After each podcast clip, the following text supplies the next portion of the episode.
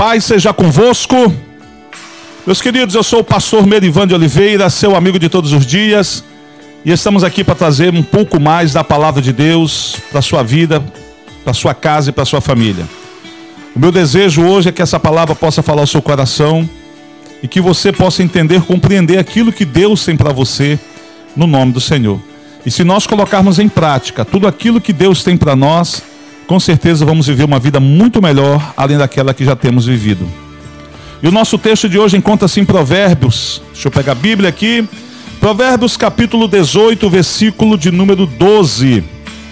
Provérbios de número 18, capítulo 18, versículo de número 12, que diz o seguinte: A arrogância precede a destruição, a humildade precede a honra. Amém, meus queridos?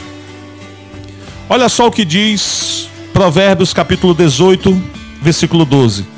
A arrogância precede, vem antes da destruição. O que o autor de Provérbios está tentando nos mostrar? Que todo aquele que vive uma vida arrogante colherá destruição de alguma forma na sua vida. Nem sempre essa destruição será a perca total dos bens, não será talvez a perca de um emprego, a perca, queridos, de alguma posição social, mas a perca de coisas importantes, como amigos, como muitas das vezes esposa, esposo, filhos, pessoas que vão se afastar, que vão estar distante, por já não mais suportar a forma de vida que o arrogante vive. O arrogante, muitas das vezes, ele é soberbo, ele não gosta de reconhecer quando está errado, ele sempre está encontrando uma desculpa para justificar suas falhas, seus erros. Ele tem dificuldade, queridos, de descer do altar que ele construiu para si. O arrogante, queridos, ele quer estar sempre com a razão e ele se sente sempre acima dos demais como se ele tivesse mais conhecimento, como se ele tivesse mais sabedoria, como se ele entendesse melhor daquele assunto. O arrogante torna-se uma pessoa insuportável. É difícil a convivência com uma pessoa, queridos, que é dominada pela soberba, pela arrogância e pelo orgulho. O resultado de se viver assim sempre será a destruição sempre será a perca de alguma coisa. E se a pessoa insiste muito em viver dessa forma, aí sim ela começa a perder coisas em níveis maiores, em proporções maiores. Há pessoas que são tiradas, queridos, são tiradas da sua posição é, no emprego por conta da sua arrogância. Eu me lembro de uma ilustração, é, é, é contada como uma ilustração, mas o fato é verdadeiro Aconteceu num voo, queridos, aonde uma pessoa se recusava a estar sentado ao lado de uma outra pessoa. A presença daquela pessoa incomodava o arrogante, o soberbo. E ele começou a discutir, ele começou a reclamar, e ele não queria que aquela pessoa tivesse ao lado dele.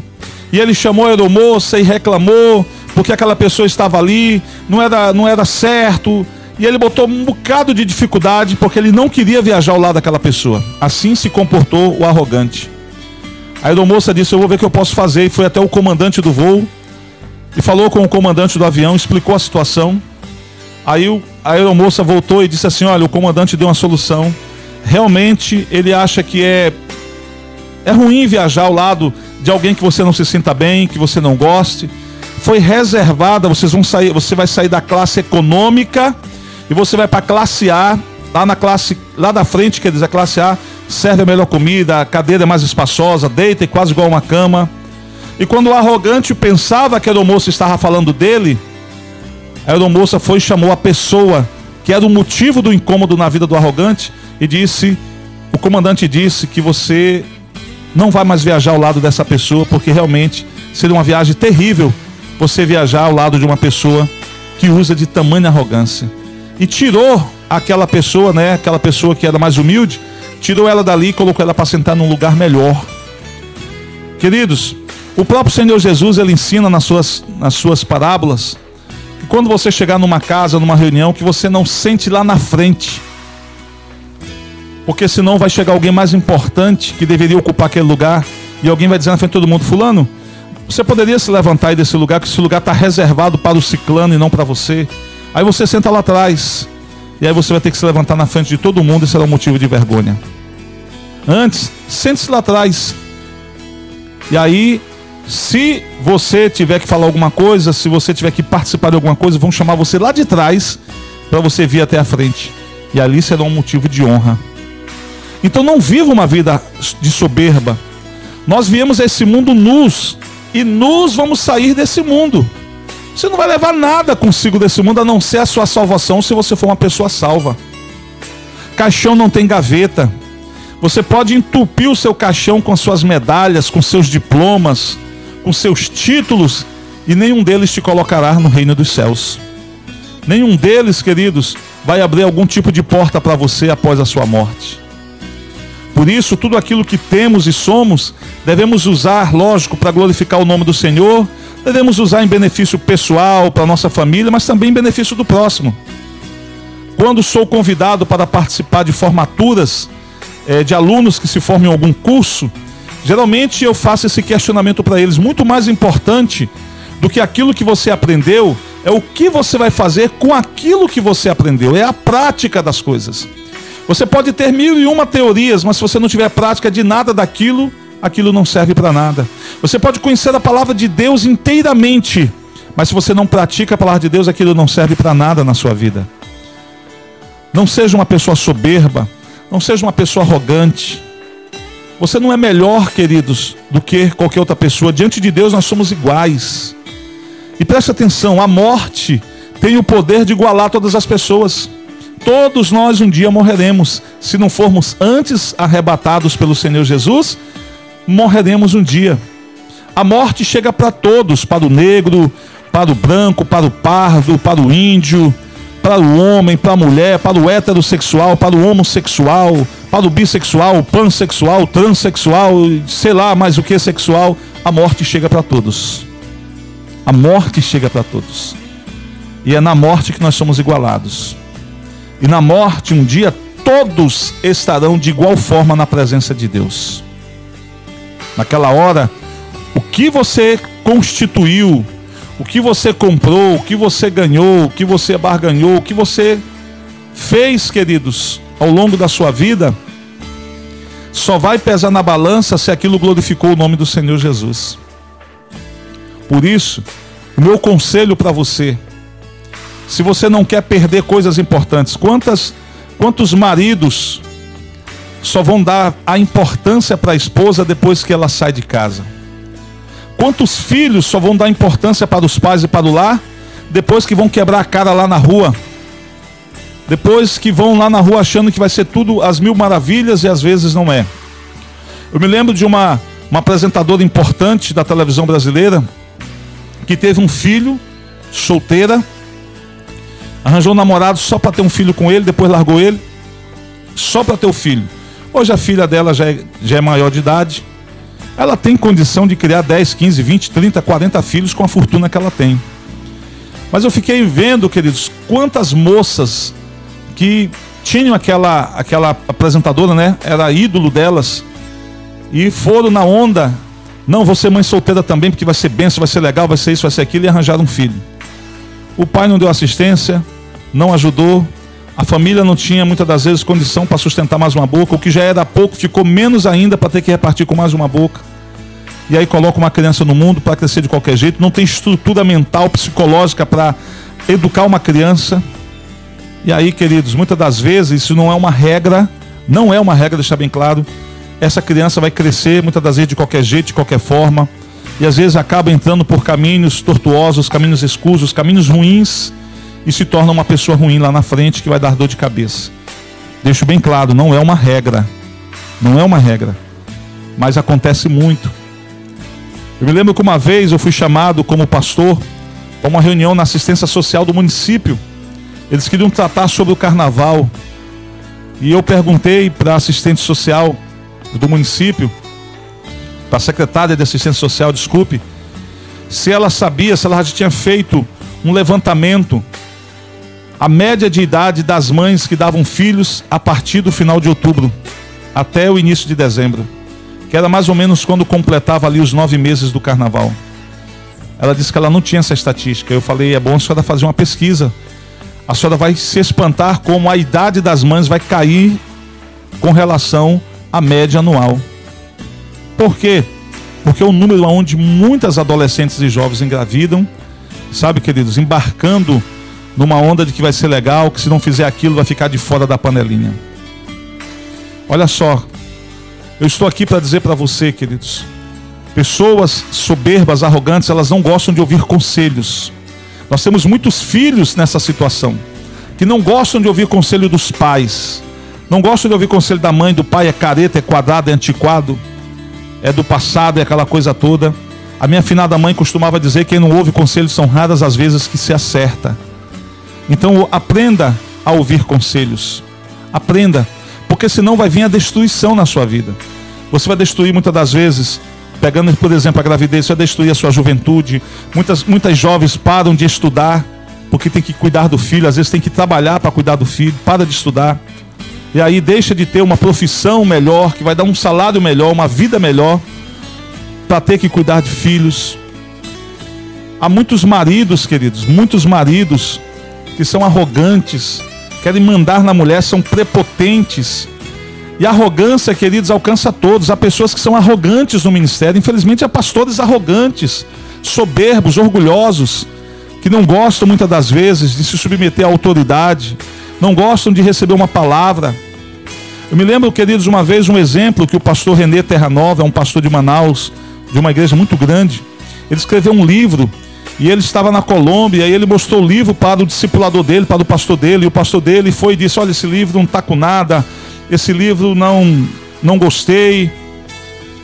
E o pastor, queridos, simplesmente mandou incinerar todos os livros, mandou queimar todos os livros. E poucos dias depois o pastor dele ligou e falou: Rapaz, o teu livro é uma benção, eu estava brincando contigo. Ele falou: Ah, pastor, agora foi tarde. Eu queimei quase 100 mil reais em livros. Eu queimei. Porque o senhor disse que não valia nada, não edificava ninguém. Ele falou, ah, mas por que você fez isso? Ele falou, porque eu sou rápido em obedecer, porque eu sei que a obediência gera bênção na minha vida.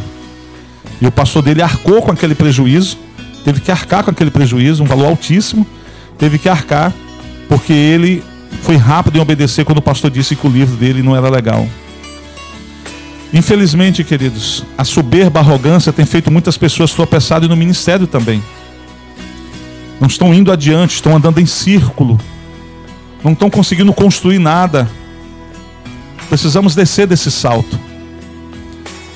O Rei dos Reis lavou os pés dos discípulos antes de ser crucificado, dando um símbolo, um sinal, um exemplo de humildade. E o mesmo texto que nós lemos que diz que a arrogância ela precede, ela vem antes da destruição, ele também diz que a humildade precede a honra. Os humildes, diz a palavra do Senhor, serão exaltados. Os humilhados serão exaltados. Agora preste atenção. Vamos separar humildade de pobreza. Há pessoas que são humildes materialmente porque não têm um carro, uma casa, uma moto, não tem bens, às vezes não tem nem dinheiro para comprar comida. São pessoas humildes materialmente. Mas a humildade que nós estamos falando aqui tem a ver com caráter. Eu conheço muito pobre soberbo. Eu conheço muito pobre arrogante. Eu conheço, infelizmente, pessoas que são assim. Mas também eu conheço muitos ricos que são humildes. Que você conversa com ele e nem parece que ele é uma pessoa que mora numa casa muito grande, que tem um carro do último tipo, do último ano, um carro caro, mais de 200, 300 mil. E que são humildes param, conversam, dão bom dia. Há pessoas arrogantes que nem bom dia dão, nem boa tarde dão. Uma vez, no meu local de trabalho, uma pessoa de nível superior, ela me chamou, queridos, sabe, de, de em outras palavras, me chamou de burro, que eu era um incompetente, porque eu não atendi ela direito, e eu disse para ela: "Eu sei fazer o que você quer. Eu não tenho é perfil eu não tenho a senha para acessar o sistema para aquilo que você quer fazer. Eu sei como fazer, eu só não tenho acesso ao sistema. Só quem tem acesso é o meu superior. É só os superiores que tem. Quando eu estava no banco numa função superior à que eu tenho hoje, eu tinha acesso.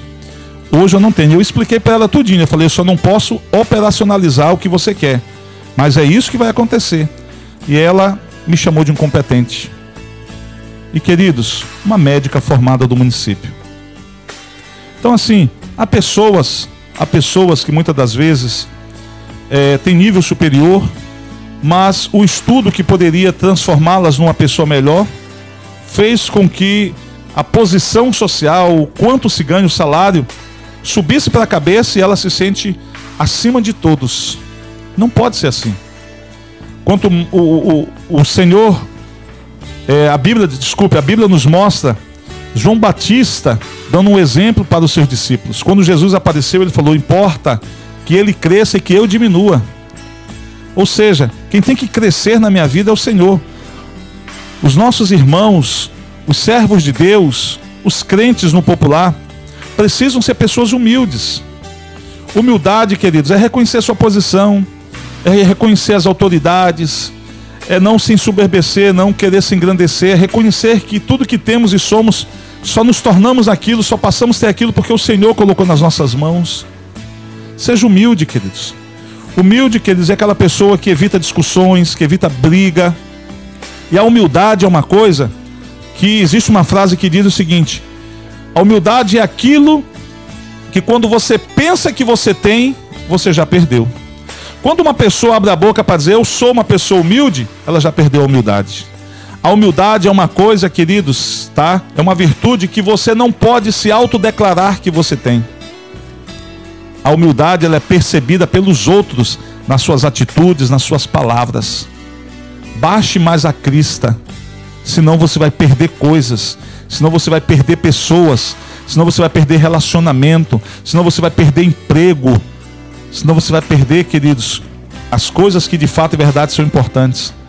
Você vai perder Deus. Se você continuar sendo arrogante, sendo soberbo, você vai continuar, como diz o ditado popular, dando murros em ponta de faca. Por isso, não seja esse tipo de pessoa. Procure ser humilde sempre que possível. Não basta é, é, é, Lógico que a gente não vai ficar baixando a cabeça para humilhações. Se alguém está tentando te humilhar, se você for tentar discutir, aquilo vai virar uma discussão, pode até virar uma briga. A gente precisa, querido, ser humildes, não humilhados. Há uma diferença entre ser humilde e ser, humilha e ser humilhado. Se alguém tenta te humilhar, a melhor coisa a fazer é sair de perto, é ignorar. Saia, se cale, não tente é, é, discutir, discordar. É difícil vai ser muito difícil você chegar num acordo com aquela pessoa. Então a melhor coisa a fazer é ignorar. Eu aprendi ao longo dos anos, queridos, a ignorar pessoas, infelizmente. Pessoas que atacaram, que feriram. Eu preferi para o meu canto orar e abençoar essas pessoas do que tentar revidar, do que tentar mostrar que elas estão erradas. E esperar o Senhor agir na vida delas, fruto da minha oração, do meu jejum por elas. E graças a Deus que ao longo dos anos eu tenho visto pessoas vir comigo e dizer: Pastor, me perdoa, eu errei, eu falhei nisso aqui, eu me excedi nisso aqui com o Senhor e a gente recebe essas pessoas de braços abertos. Eu vivi grandes exemplos, quer dizer, na minha vida, eu aprendi grandes exemplos na minha vida. Uma vez o meu pastor, ele me chamou a atenção porque eu era coordenador de jovens, ia ter um evento grande de jovens e a gente não tinha nada preparado, então meu pastor foi muito duro comigo, me chamou a atenção. E eu fiquei com raiva do meu pastor, muita raiva. Eu fui lá e corri atrás e fiz o evento acontecer, não para glorificar o nome do Senhor, mas para mostrar para o meu pastor que ele estava errado e eu certo. E ainda assim, Deus abençoou, o evento foi grande, foi abençoado. E quando terminou o evento, tinha sobrado muita comida, ele tinha me reclamado porque viria muitos jovens participar do evento e não tinha comida. E ele tinha me chamado a atenção porque eu não estava me esforçando para conseguir a comida para os jovens. E eu fiquei chateado. Então arranjamos muita comida. Só nós compramos, eu lembro que a gente comprou na época uma banda de boi. Aí quando sobrou a comida, a comida desapareceu. Sumiu a comida. Meu Deus, quem foi? O irmão não, o primo que levou a comida e a comida desapareceu. E eu falei: "Não, eu vou pegar esta situação que a comida desapareceu e agora eu vou descascar em cima do meu pastor." Como diz o pessoal aqui no nosso, no, na nossa gíria local, vou lavar o meu pastor. E quando eu cheguei perto dele, que eu estava com o peito todo tufado, né, queridos? Todo inchado, cheio de razão. Meu pastor chegou e disse: Merivan, me perdoa, me desculpa, eu me excedi, eu fiz coisa que não devia, o evento foi uma bênção. Ele me quebrou todinho, querido, me desmoronou todinho, todinho, todinho naquela hora, com aquela palavra que ele me deu, pedindo perdão, pedindo desculpa. Ali eu aprendi uma grande lição, a lição de humildade, de reconhecer quando se erra, de reconhecer quando se excede. Meu pastor foi humilde para me pedir perdão. E queridos, os humildes serão honrados. Honrados. O texto diz que a humildade precede a honra. Não busque ser humilde aos olhos dos outros. Ser humilde é uma obrigação do cristão. Há muita coisa, queridos, que a gente faz querendo receber aplausos. E nós não podemos viver assim. A gente precisa ser humilde porque é uma obrigação nossa ser humilde. A gente nasce uma vez, ainda nasce para ser soberbo, nasce para não prestar, nasce para muitas das vezes ferir pessoas, machucar pessoas com palavras, com atitudes. Não podemos ser assim. Jesus não foi assim. Quando você se exceder, você estiver sendo soberbo, você estiver sendo arrogante, só lembra de uma coisa: Deus está vendo. Deus está sabendo de tudo que você está fazendo. Nada passa desapercebido aos olhos de Deus. Você pode até se sentir bem naquela hora porque você triunfou sobre os demais. Mas você perdeu muito diante de Deus. Perdeu mesmo. Então, eu quero deixar para você essa palavra aqui. A soberba, a arrogância precede, vem antes da queda, vem antes da ruína, vem antes da destruição. Mas a humildade, a simplicidade vem antes da honra. O que, que você quer? Provar destruição ou você quer ser honrado? É você que escolhe. A semente hoje está na tua mão. É você que planta. É você que escolhe o que você vai plantar. E a justiça de Deus se manifesta exatamente fazendo você colher exatamente aquilo que você plantou. Amém? Eu quero deixar essa palavra para você no dia de hoje no nome do Senhor Jesus. Que Deus abençoe você, que Deus abençoe a sua casa, que Deus abençoe a sua família, no nome do Senhor Jesus. Paz seja convosco.